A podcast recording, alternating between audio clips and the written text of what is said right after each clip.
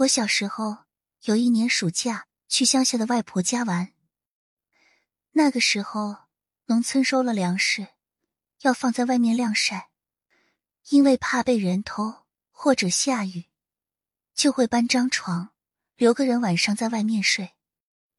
有天晚上家里没有其他人，我妈弄了个盆，在堂屋里洗澡，把我和我弟锁在门外。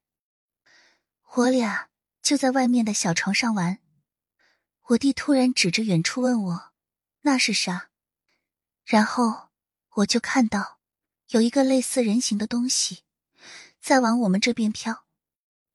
那东西上下都是白色的，感觉比烟雾要凝实，但是比白丝绸又要透明，讲不出的质地。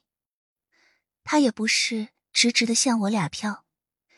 因为我外婆家的房子和邻居的房子连在一起，门口的空地很大，他就迂回的 S 型前进，但是离我俩就越来越近。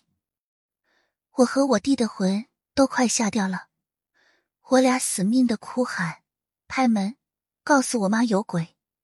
我们叫的特别大声，可是我妈在洗澡。